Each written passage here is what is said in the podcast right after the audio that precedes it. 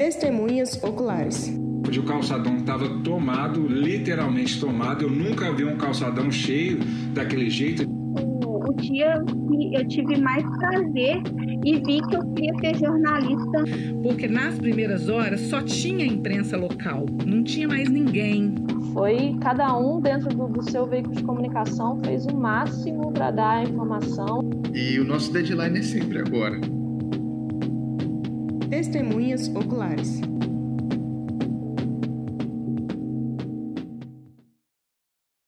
Oi, tudo bem? Você já reparou o quanto estamos sempre correndo e muitas vezes mal conseguimos nos lembrar o que fizemos alguns dias atrás? Por exemplo, você saberia dizer o que estava fazendo no dia 5 do mês passado?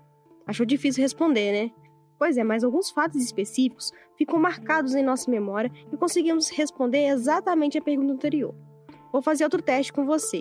Você se lembra o que estava fazendo quando recebeu a notícia de que Bolsonaro levou uma facada durante seu ato de campanha eleitoral em 2018? Talvez estivesse no trabalho, na rua ou em casa, e é muito provável também que tenha recebido informação pelas redes sociais ou até mesmo por aquela famosa chamada da Globo.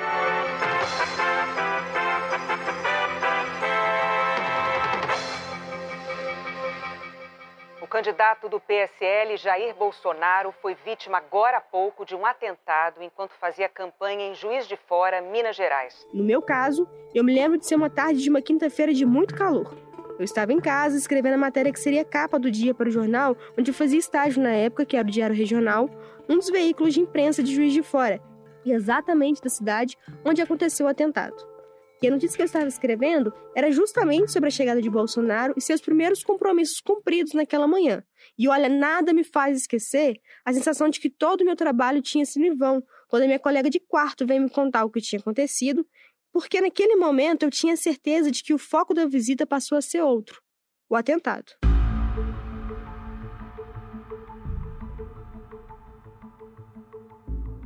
De fato, o que não dá para negar é que aquele episódio ficou marcado na história da política do nosso país, além de ter contribuído para o resultado da eleição presidencial de 2018. Mas foi um grande marco também, principalmente para a imprensa local, porque o que era para ser apenas mais uma cobertura de eleição passageira de um presidente, que tinha data e hora marcada para acabar, se tornou dias ininterruptos de trabalho marcado por muitas confusões. E para mim, o mais interessante dessa história é que ela não começa no momento da facada, mas sim algumas horas antes, desde a chegada do candidato na cidade. Vai ter coletiva lá direito. Você é do hospital? Você é diretor? O que, que você é? Só olhar pra trás ali, ó. Gomes, CT, entra todo mundo, não entra ninguém. Pois é. É, Deixa eu falar uma coisa. Os candidatos a presidente Não do Brasil. só Não tô falando esses que te acompanham sempre, deputado. A fonte Tô falando 9. esses daqui. A fonte 9. Não, esses... A fonte, a fonte, pera a fonte. Ah, você está na minha segurança. Eu te contratei. Não, eu te contratei, está na minha É segurança. por isso que, com o intuito de reconstruir aquele dia, eu passei o último ano da faculdade conversando com alguns jornalistas da imprensa juiz forana, que, assim como eu, também acompanharam a visita. E eles relataram como foi esta mudança de uma pauta local para uma pauta nacional e até mesmo internacional, e que acabou sendo mais extensa do que o previsto. É importante que você saiba que esse podcast foi construído durante o período da pandemia do Covid-19. Por isso, todas as entrevistas tiveram que ser feitas de forma remota pela internet. Então é bastante provável que alguns áudios tenham ruídos por conta disso. Eu sou Vivi Armon e você está ouvindo a primeira temporada do Testemunhas Oculares, um podcast sobre as coberturas locais. E nessa primeira temporada, o assunto será a cobertura da facada de Jair Bolsonaro, quando ainda era candidato à presidência. Neste primeiro episódio, falaremos como foi a recepção e a preparação dos jornalistas para a chegada dele na cidade mineira.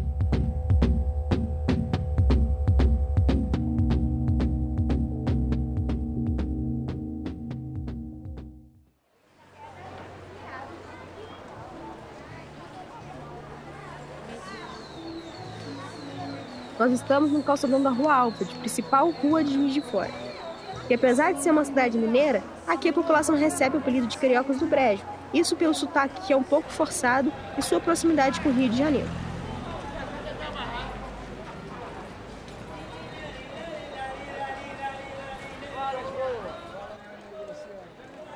Bom, tem um detalhe importante que você precisa saber. Eu sou de Barbacena, uma cidade que fica a 100 quilômetros de distância. E há cinco anos, desde que me mudei para cá, aprendi que com pressa ou sem pressa, Calçadão acaba sendo um itinerário rotineiro de todo juiz forano.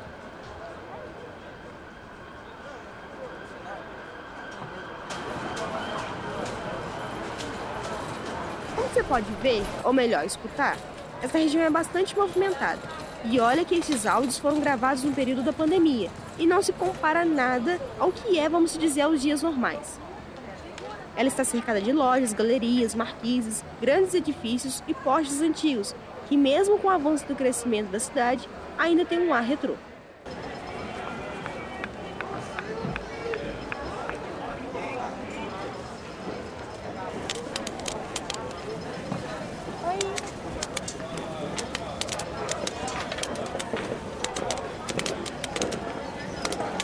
E esses pequenos detalhes, como de um radinho de um sapateiro e de um pipoqueiro mexendo na panela, acabam sendo imperceptíveis diante da multidão que vem e vai de um lado para o outro todos os dias. Isso sem falar nos ambulantes que estão por toda parte vendendo seus produtos no meio do calçadão. Tudo bem? Tem cabelo bonito? Fala comigo rapidinho.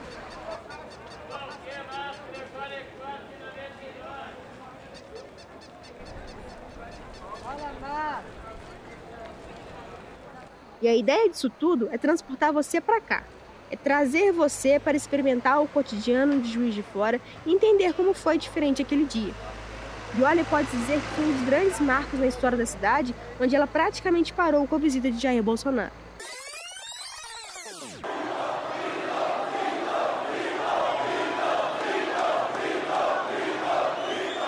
Tava bem lotado, muito cheio aquele dia. Parecia, eu faço até a comparação, parecia um estádio de futebol. Quem tava lá, a, a atmosfera, tava, a grita, gritaria.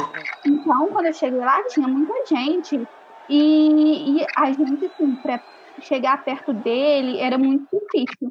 Essas vozes são de Gilbert Teles, repórter da Rádio Itatiaia de Juiz de Fora, e Carolina Delgado, que era repórter do Diário Regional. Inclusive, ela trabalhava junto comigo. Eles, assim como outros jornalistas que passaram por aqui, neste e nos próximos episódios, fizeram a cobertura na parte da tarde naquele dia e estavam no meio da multidão no momento da facada. Mas calma, antes de chegarmos a essa parte da história, precisamos entender melhor quem são os personagens que vão ajudar a reconstruir aquele dia 6 de setembro.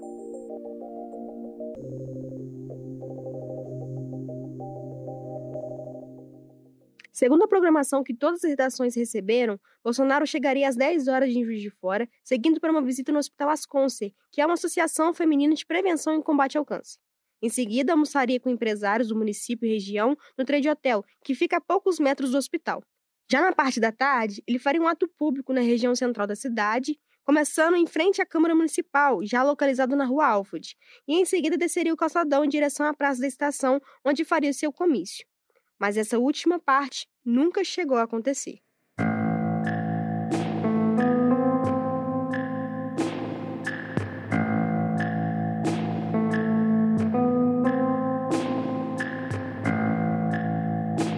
Surpresa, né? Eu era estagiário na época, estava na tribuna já há pouco mais de um ano, ia fazer um ano de tribuna, né? A facada foi em setembro, eu entrei em outubro de 17, então ia fazer um ano de estágio. É, e assim, como, como estagiário, eu estava muito frustrado, assim, não frustrado com o meu trabalho, eu sempre fui muito feliz na tribuna, mas eu estava muito frustrado porque em nenhum momento eu, eu ia cobrir a agenda de nenhum presidenciável. Esta voz é de Pedro Capete. Hoje é repórter do jornal O Globo, no Rio de Janeiro, mas na época ele ainda era estagiário no jornal Tribuna de Minas, o principal veículo de impresso da cidade. No dia anterior, ou, na, ou dois dias, foi no dia anterior, eu recebi a notícia que falou assim: olha, você vai cobrir a agenda do Bolsonaro de manhã, o Bolsonaro chega, vai para as concert e depois vai para o almoço e depois desce. Ah, beleza, pô, bacana, pô, vou cobrir a agenda do Bolsonaro. Pô, ótimo. Assim como a tribuna se preparou para aquele momento, Désia Souza, editora da Rádio Tatiaia de Juiz de Fora, afiliada da Rádio de BH, também resolveu deixar toda a sua equipe de prontidão. E aí eu lembro que antes da visita do Bolsonaro, eu juntei a equipe, né, que eram três pessoas, eu, Jobé e o Marcos, a gente faz as nossas reuniões de pauta diárias, e eu falei, gente, foi numa quinta, né? Quinta-feira eu preciso que todo mundo esteja disponível durante o dia todo, né? Vamos vir para a rádio de manhã, vamos e, e a gente precisa estar tá aqui, a gente precisa de estar. E foi ela também que participou da coletiva na parte da manhã no Trade Hotel. Então, quando a gente não foi às concert, tá? Nós nós começamos a nossa a nossa cobertura no Trade Hotel, até por conta do nosso formato de jornalismo, né? A gente não tem entrada ao vivo, a gente não tem flash ao vivo.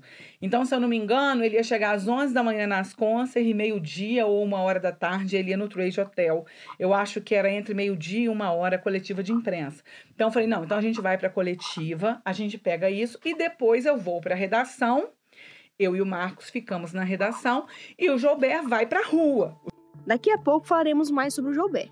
Antes, precisamos falar sobre os jornalistas que fizeram a cobertura deste primeiro momento do dia. Assim como a Dés e o Pedro, Felipe Alberto, editor do G1 Zona da Mata, afiliado da Rede Globo, também estava lá, cobrindo essa primeira parte da visita. Nós montamos um esquema, é, como eu te disse, diferente para fazer essa cobertura, porque candidatos à presidência da República nós fazíamos uma cobertura muito completa. É, desde o momento que o Bolsonaro chegou a Juiz de Fora, eu já estava acompanhando tudo. É importante fazer um parêntese aqui e explicar que a maioria dos veículos de comunicação de Juiz de Fora contam com uma equipe super reduzida, sendo muitas vezes um editor, um repórter e um estagiário, para dar conta de atualizar e informar toda a cidade com mais de 600 mil habitantes.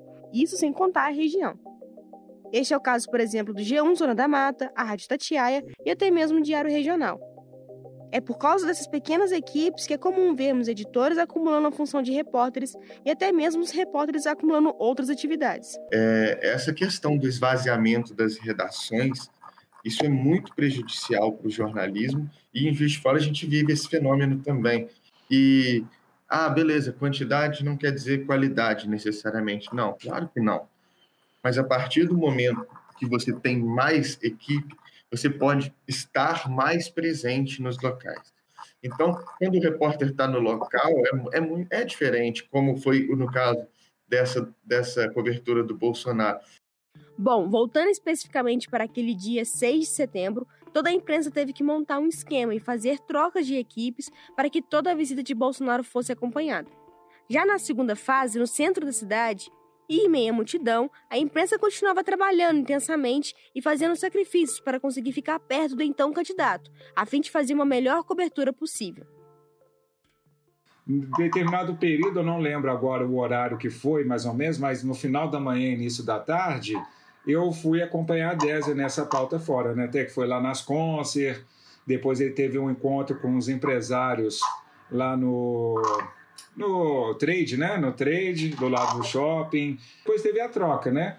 Aí ela ficou é, na rádio, na produção da rádio, e eu fui fazer a produção é, externa, que é acompanhar essa passeata dele pelas vias do centro da cidade. Lembra do Joubert? Pois é, ele é um dos entrevistados que esteve na parte da tarde, próximo de Bolsonaro quando levou a facada.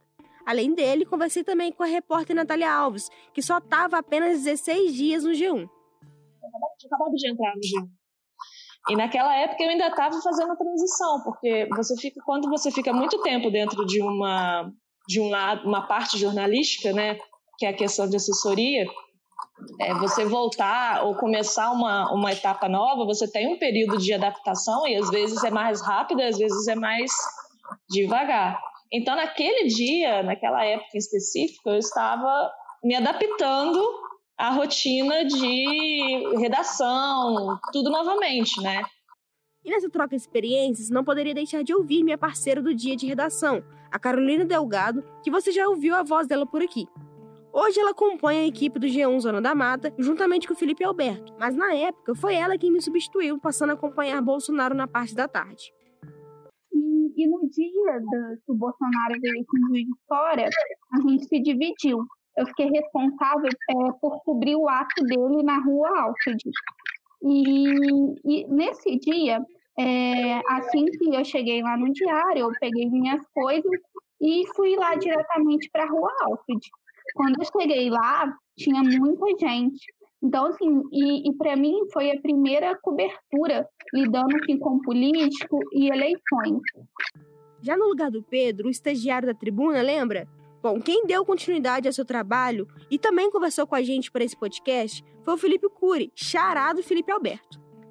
Eu fui pro hotel, o Bolsonaro já estava no quarto, eu acho que ele deu uma descansada, falaram que ele se sentiu mal, alguma coisinha assim. E dali já fomos acompanhando. Ele saiu, se eu não me engano, umas 10 para as duas do hotel. Quer dizer, nós saímos, porque saiu a primeira erva de carros e a gente já foi para se posicionar lá para esperar ele chegar na Santo Antônio com a, com a Rua Alta. Apesar de outros profissionais da imprensa de Juiz de Fora estarem no dia, aqui daremos destaque para essas sete pessoas que você acabou de ouvir e que vão retornar algumas vezes nos próximos episódios para compartilharem suas experiências e impressões. E não podia ser diferente, já que a campanha daquele ano também já se mostrava muito atípica.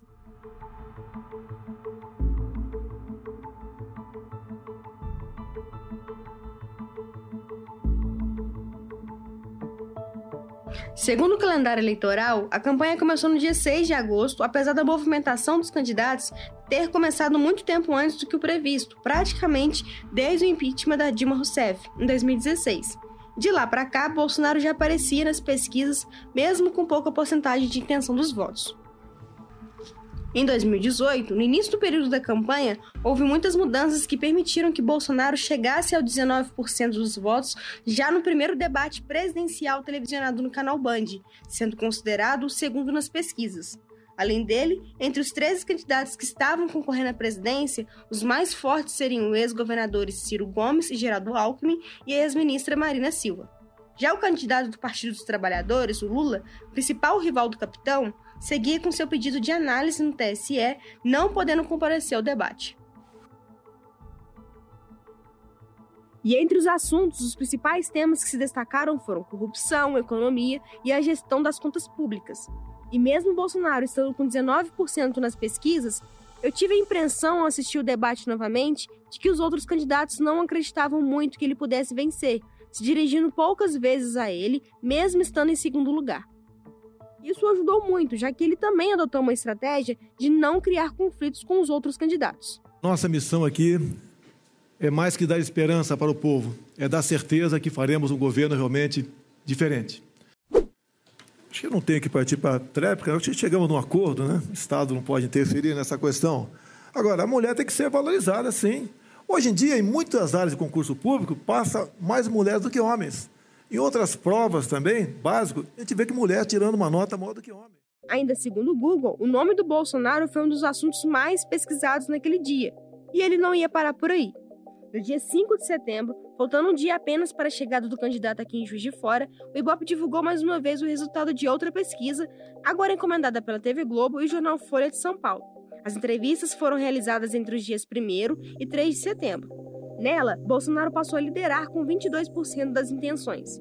Em seguida estavam os candidatos Marina Silva e Ciro Gomes, empatados com 12%.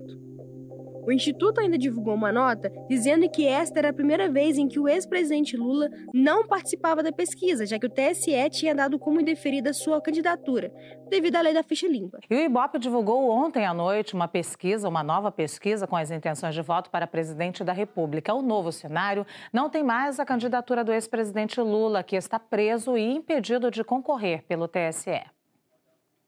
Jair Bolsonaro, do PSL, lidera a pesquisa com 22% das intenções de votos. Não sei se você lembra, mas as notícias davam que o Lula era o único candidato que ganhava na disputa contra Bolsonaro, liderando a porcentagem de votos.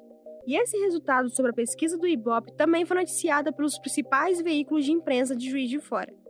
E como já era de se esperar, esse assunto acabou virando pauta no dia seguinte para a maioria dos jornalistas daqui da cidade a pauta estava muito quente na, na época, né? Tinha saído uma Datafolha, uma Ibope, um dia, um dia, um dia anterior, na véspera, né?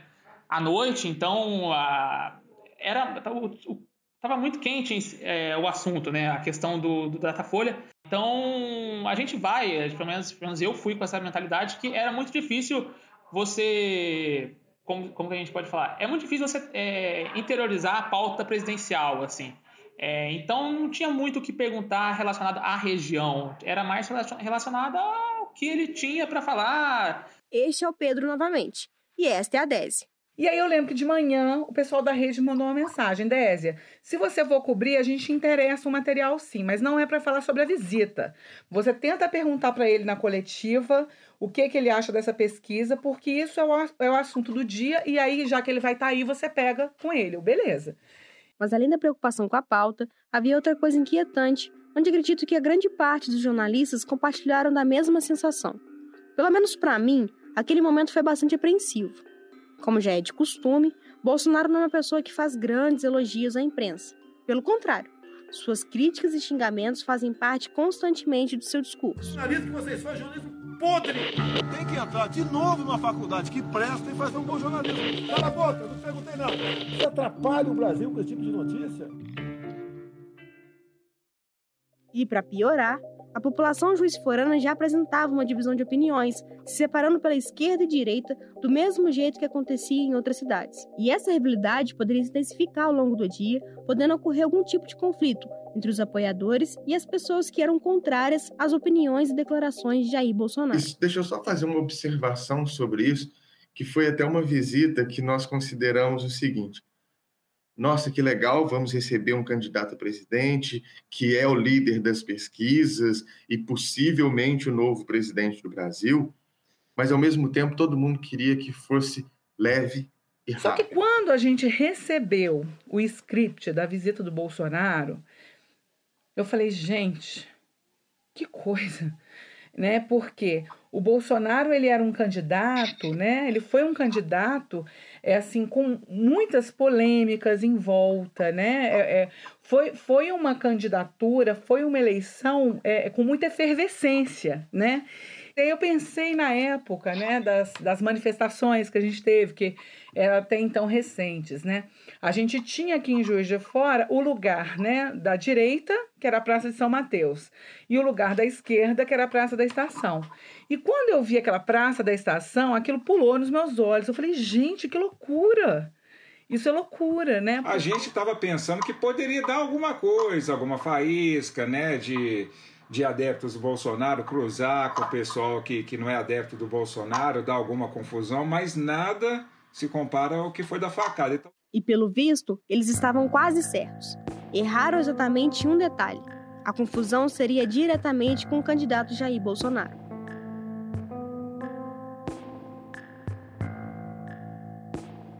Às 3 horas e 40 minutos na tarde daquela quinta-feira, Adélio Bispo golpeou Bolsonaro com uma faca, enquanto o candidato era carregado nos ombros por apoiadores e pela sua segurança no meio da multidão.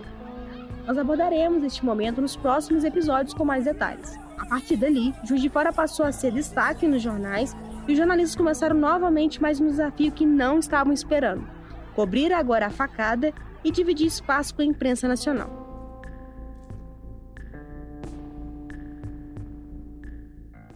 Saber mais dessa história, eu te convido a continuar escutando os próximos episódios da primeira temporada do Testemunhos Oculares, podcast sobre as coberturas locais. Em seguida, falaremos sobre os primeiros compromissos cumpridos por ele naquela manhã, no Hospital Asconcer e o almoço com os empresários, momentos marcados por muita desorganização. Confusão completa, não, não tinha uma, uma identificação de quem eram as pessoas do, da campanha, quem eram apoiadores. Aqui, ó. Isso é bom de, de propaganda pra vocês, não. Calma, senhora. Calma aí. Fica calma, Flávia. Pode entrar. Mas não, tá fazendo. Pô, naquela confusão toda de você entra, não entra no trade hotel, você, pô, pega a pulseira, não pega a pulseira, os caras começaram a barrar o bebiano. Eu paguei pra vir te ver, senhor. Eu paguei pra vir te ver. Pagou, pagou o almoço. Pagou o almoço. Meus amigos,